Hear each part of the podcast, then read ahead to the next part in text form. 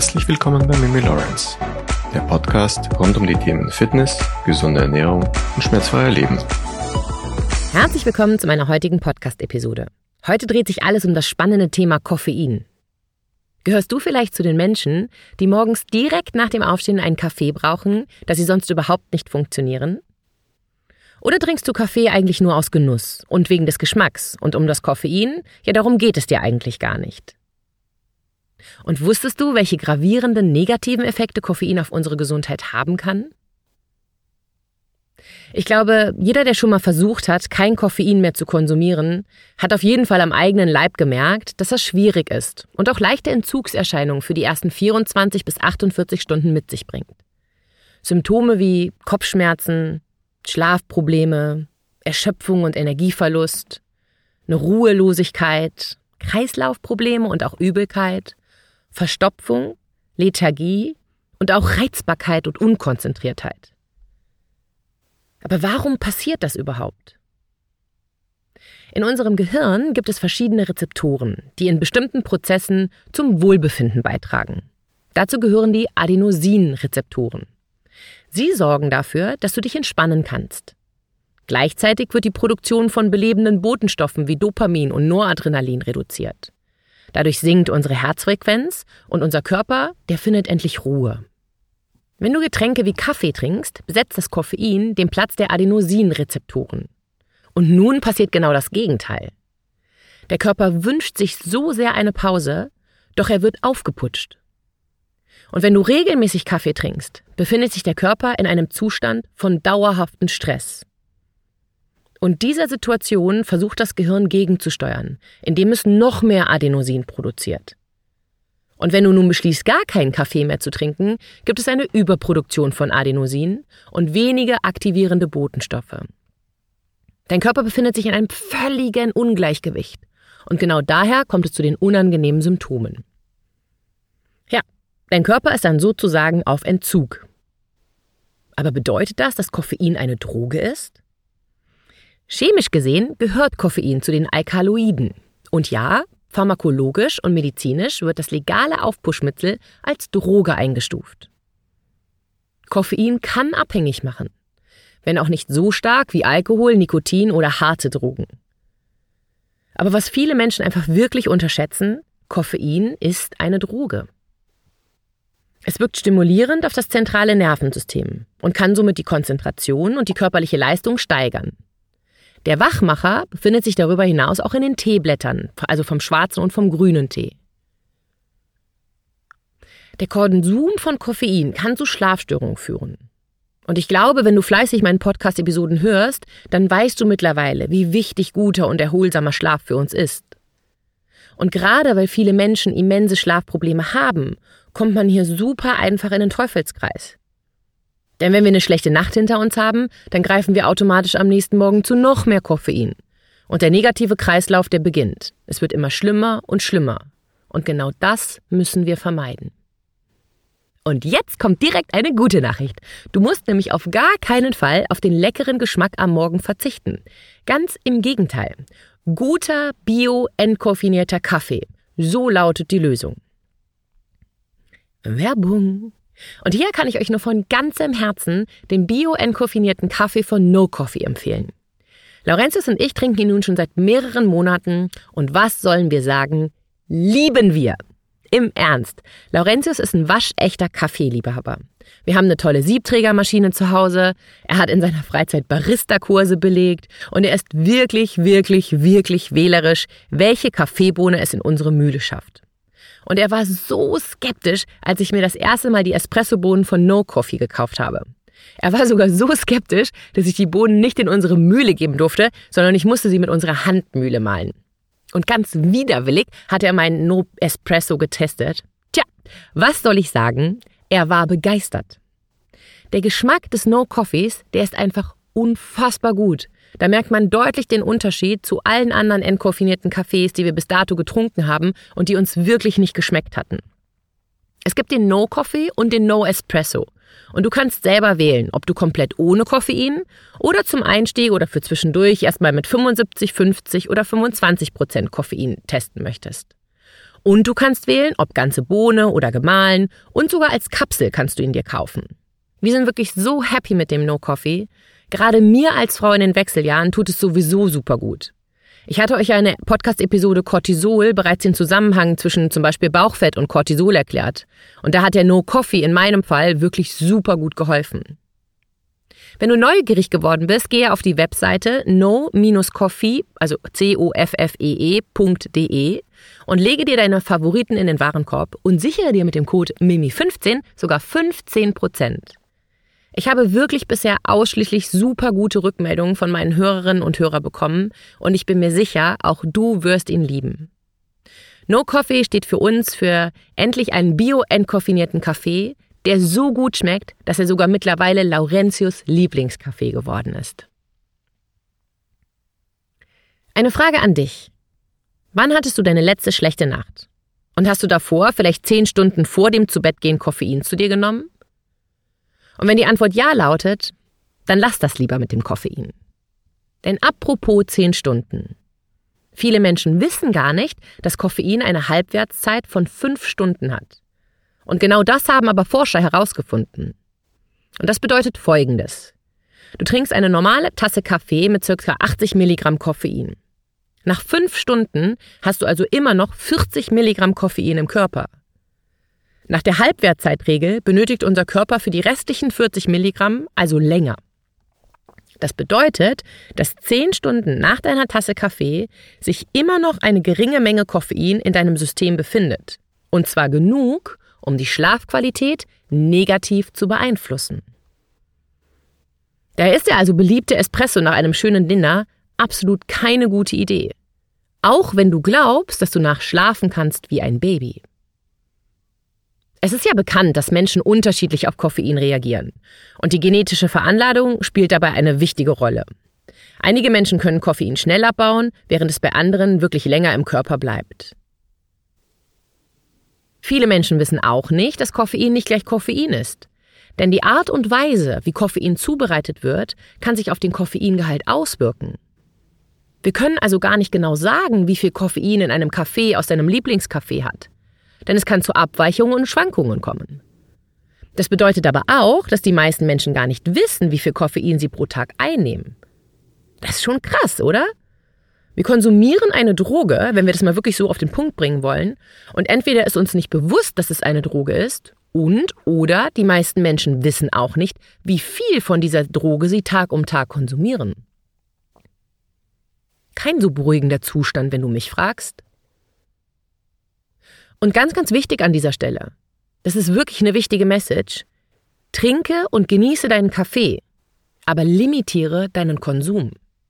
Und es gibt ja die ganzen tollen Optionen. Unsere westliche Bevölkerung redet sich die Welt wirklich schön. Ja, was sind schon drei bis fünf Tassen Kaffee?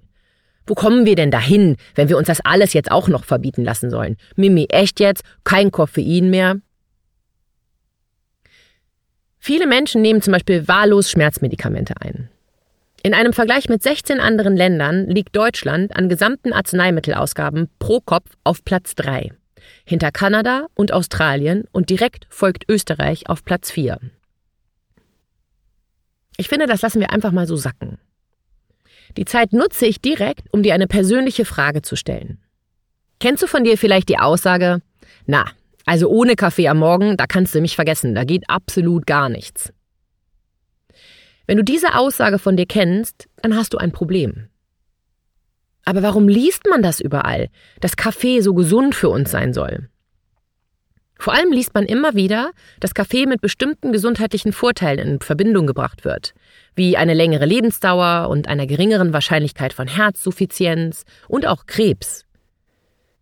Allerdings wird auch immer wieder darauf hingewiesen, dass diese Vorteile möglicherweise nicht ausreichen, um die negative Qualität von Schlaf zu rechtfertigen. Denn Fakt ist, der Verlust von Schlafqualität durch den Konsum von Kaffee wird als nachteilig betrachtet. Hast du dir schon mal die Frage gestellt, was Koffein im Körper überhaupt anrichtet?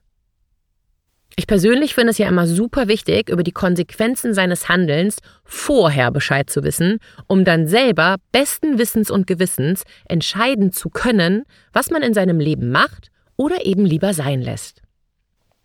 Und eine Frage, die mir im Rahmen meiner Online-Live-Ernährungsberatungen oft gestellt wird, ist die Frage, wie viel Koffein ist denn richtig für mich? Wenn es um den täglichen Konsum von Koffein geht, ist es wichtig, über die Menge und die Zeitpunkte am Tag, an denen man Koffein konsumiert, nachzudenken. Es ist auch wichtig, sich bewusst zu werden, wo überall eine Koffeinquelle neben dem Kaffee versteckt ist. Denn auch Tee, Energydrinks, Limonaden und Schokolade zählen zu den persönlich täglichen Koffeinkonto dazu.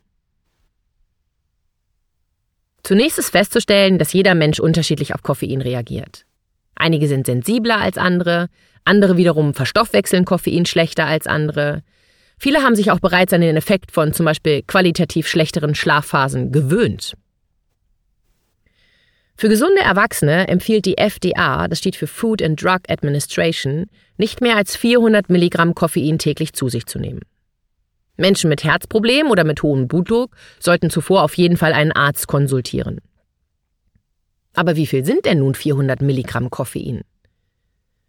Eine Tasse Kaffee von 250 Milliliter hat ca. 90 bis 100 Milligramm Koffein. Eine Tasse Espresso 80 Milligramm. Grüner Tee ca. 30 und schwarzer Tee ca. 40 bis 50. Eine Dose Energy Drink ca. 80 und eine Dose Cola ca. 25. Und hör dich schon, wie du jetzt sagst, ach, da komme ich ja niemals auf 400 Milligramm. Dann bedenke aber Folgendes. Vergleiche diese sehr moderaten Koffeinmengen mit dem, was du in übergroßen Getränken auf dem Markt findest. Ein 550 Milliliter Kaffeegetränk aus einigen der populärsten Ketten dieser Welt kann 400 Milligramm oder mehr Koffein enthalten. Ein 450 Milliliter Energy Drink kann 150 bis 300 Milligramm Koffein enthalten. Ein wirklich konzentrierter Energy Drink hat mehr als 300 Milligramm Koffein bei einer Größe von 230 Milliliter. Du siehst, man ist viel schneller bei den 400 Milligramm, als man selber glaubt. Aber was passiert denn nun, wenn du zu viel Koffein konsumierst? Was macht dann dein Körper oder was passiert in deinem Körper? Wenn du zu viel Koffein konsumierst, erhöht sich das Risiko für unschöne und möglicherweise schwächende Nebenwirkungen wie Nervosität, Unruhe, Bauchschmerzen, Muskeln zittern, Herzklopfen, eine erhöhte Herzfrequenz, häufige Blasenentleerung und Schlafstörungen. Chronischer Überkonsum kann zu einem Zustand führen, der als Nebennierenermüdung bekannt ist. Und die Symptome einer Nebennierenermüdung sind Müdigkeit, Gewichtszunahme, Gedächtnisverlust, Angst und auch wenig Lust auf Sex. Nebennierenmüdigkeit ist auch mit anderen Erkrankungen verbunden, darunter Fettleibigkeit, Depressionen, Herzerkrankungen und auch Schlaflosigkeit. Kommen wir mal zu dem Punkt der Koffeintoleranz. Denn je mehr Koffein du konsumierst, desto weniger effektiv wird es dich wach machen. Das kann dazu führen, dass du mehr Koffein benötigst und du anfälliger für negative Nebenwirkungen wie Schlaflosigkeit, Zittern und schließlich Nebennierenmüdigkeit wirst. Wenn du also sozusagen ein Kaffee-Junkie bist, der es nicht ertragen kann, sich von dem Geschmack und dem Ritual des Kaffeetrinkens am Nachmittag zu trennen, dann wechsle auf jeden Fall zwölf Stunden bevor du schlafen gehst auf bio-entkoffinierten Kaffee. So vermeidest du Koffeintoleranz und auch Stress für deine Nebennieren. Und jetzt gebe ich dir ein paar Tipps, wie du Koffein auf intelligente Weise reduzieren kannst. Denn wenn du nun zu dem Entschluss gekommen bist, dass du weniger Koffein trinken oder auch essen möchtest, beginne das Koffein allmählich zu reduzieren. Das kannst du entweder machen, indem du in der ersten Woche die Koffeinzufuhr um ca. 40 Milligramm am Tag reduzierst. Das ist das grobe Äquivalent von ca. einer halben Tasse Kaffee oder etwas mehr als 30 Gramm dunkle Schokolade.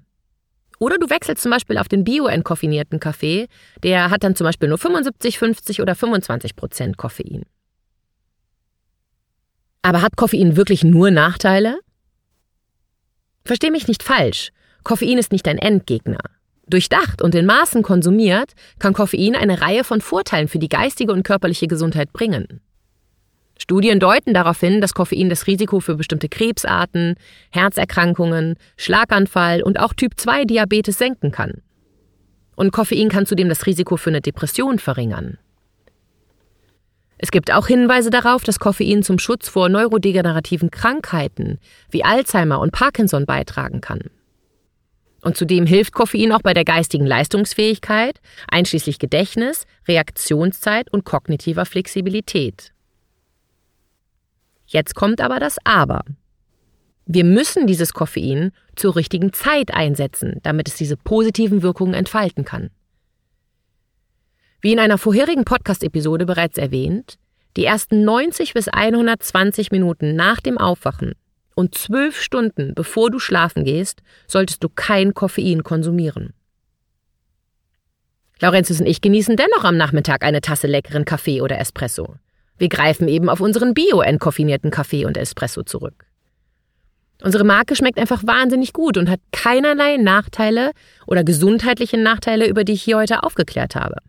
Und wir können nochmal nur betonen, Laurentius und ich lieben unseren bio-entkoffinierten Kaffee. Fakt ist leider, dass Koffein eine Droge ist, die wieder einmal von unserer Gesellschaft toleriert wird.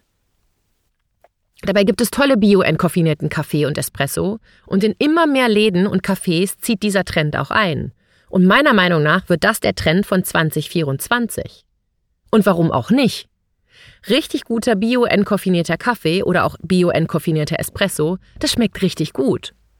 Und du kannst den guten Geschmack genießen, ohne die gesundheitsschädlichen Folgen billigend in Kauf nehmen zu müssen. Das ist doch großartig. Und apropos gesundheitsschädliche Folgen. Gerade habe ich ja gesagt, dass es Hinweise darauf gibt, dass ein geringer Konsum von Koffein zur richtigen Zeit zum Schutz vor neurodegenerativen Krankheiten wie Alzheimer und Parkinson beitragen kann. Aber und hier kommt ein wichtiges Aber, das die meisten Menschen wieder leider nicht wissen. Oder wusstest du, dass es eine Verbindung von Koffein und Alzheimer gibt? Denn eine Untersuchung hat gezeigt, dass langfristiger Koffeinkonsum die Begleitsymptome der Demenz verstärkt. Demenzforscher haben eine Verschlechterung der kognitiven Leistungen durch intensiven Koffeinkonsum, zumindest wenn die Erkrankung schon fortgeschritten ist, beobachtet. Und genau aus diesem Verdacht sind nur Forscher der Universität Barcelona und dem Karolinska-Institut in Stockholm in einer Studie mit Neusen nachgegangen. Obwohl sich Ergebnisse aus Tierstudien oft nicht auf Menschen übertragen lassen, halten die Forscher Nagetiere in diesem Fall für besonders geeignet. Denn in Mäusen entwickelt sich Alzheimer sehr ähnlich wie in Menschen mit einem frühen Krankheitsbeginn. Sie zeigen nicht nur den typischen kognitiven Verlust, sondern auch die psychischen Begleitsymptome von Alzheimer wie Unruhe, Aggression, Depression oder Ängstlichkeit. Die Forscher untersuchten gesunde Mäuse und solche mit Alzheimer. Die Tiere bekamen über einen längeren Zeitraum Koffein, das einer Menge von drei Tassen Kaffee für einen Menschen entsprach. Am Ende der Versuchsreihen zeigte sich, dass sich das Verhalten der gesunden Mäuse verändert und die Symptome der Alzheimer-Mäuse verschlechtert hatte. Sie hatten mehr Angst vor Veränderungen, waren generell ängstlicher und geistig weniger flexibel. Ich zitiere Wir sind zum Schluss gekommen, dass regelmäßiger Kaffeekonsum über längere Zeit die BPSD-Symptome verstärkt. Das stört und beeinträchtigt den positiven Effekt von Koffein auf die kognitiven Fähigkeiten, fasst die Studienleiterin zusammen. Die Erkenntnis sei besonders bedeutsam für die Entwicklung von Demenzmedikamenten, die auf dem Wirkstoff Koffein basieren. Auch das möchte ich einfach mal so stehen lassen. Ich für meinen Teil freue mich wahnsinnig, dass ich so einen leckeren bio-entkoffinierten Kaffee gefunden habe, der mir den vollen Geschmack garantiert, ohne böse Nebenwirkungen. Und wenn du dennoch Koffein trinken möchtest, so warte damit bitte auf jeden Fall 90 bis 120 Minuten nach dem Wachwerden und streiche ihn zwölf Stunden vor dem Zubettgehen von deinem Programm. Und wenn du nun denkst, ach nee, ich habe da schon mal so einen Kaffee aus dem Supermarkt gekauft und der schmeckt ja überhaupt gar nicht, ich glaube auch hier ist Zeit zum Umdenken. Die Kaffeeindustrie, die ist ein Riesenproblem. Und wenn wir schon gerne Koffein trinken, egal ob bio-entkoffeiniert oder echtes Koffein, wir sollten darauf achten, etwas mehr Geld in guten Kaffee zu investieren. Dass auch die Menschen, die es für uns produzieren und auch abbauen, gut und fair bezahlt werden. Denn nur so kann man dann auch guten Gewissens seinen Kaffee genießen. egal ob mit oder ohne Koffein.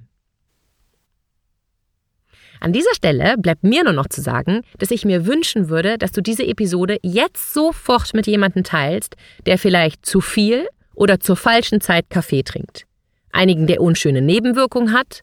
Und dann bleibt mir einfach nur noch, dir einen wunderbaren Tag zu wünschen. Und wir hören uns nächste Woche Dienstag wieder, wenn es wieder heißt, herzlich willkommen zu einer neuen Episode von Fitness und Gesundheit mit Mimi Lawrence.